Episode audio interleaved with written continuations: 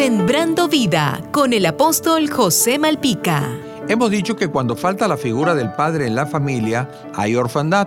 Pero la orfandad no se refiere necesariamente a la falta física del padre en la familia. También hay orfandad cuando el padre de la casa no asume su rol como cabeza del hogar con signos evidentes de indiferencia, apatía, falta de amor, descuido y dirección. ¿Qué ocurre cuando el padre de la casa se comporta de esa manera? Recordemos que el diseño de Dios para la familia es que ella opere como una fábrica que se multiplica a sí misma sin que se altere su diseño. En otras palabras, las nuevas familias van a reproducirse tal cual es la familia de origen.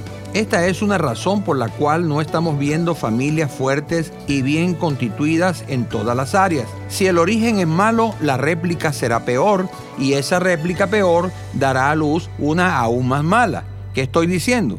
Que en los hombros del padre de la casa está la responsabilidad de las generaciones venideras. Un país se hace fuerte cuando la institución familiar hace su trabajo. Para que usted pueda verlo aún mejor, imagínese a un hombre que durante su niñez nunca recibió el afecto de su padre, no recibió un abrazo, ni una palabra de afirmación, sino que por el contrario solo recibió maltrato verbal, físico y descalificación.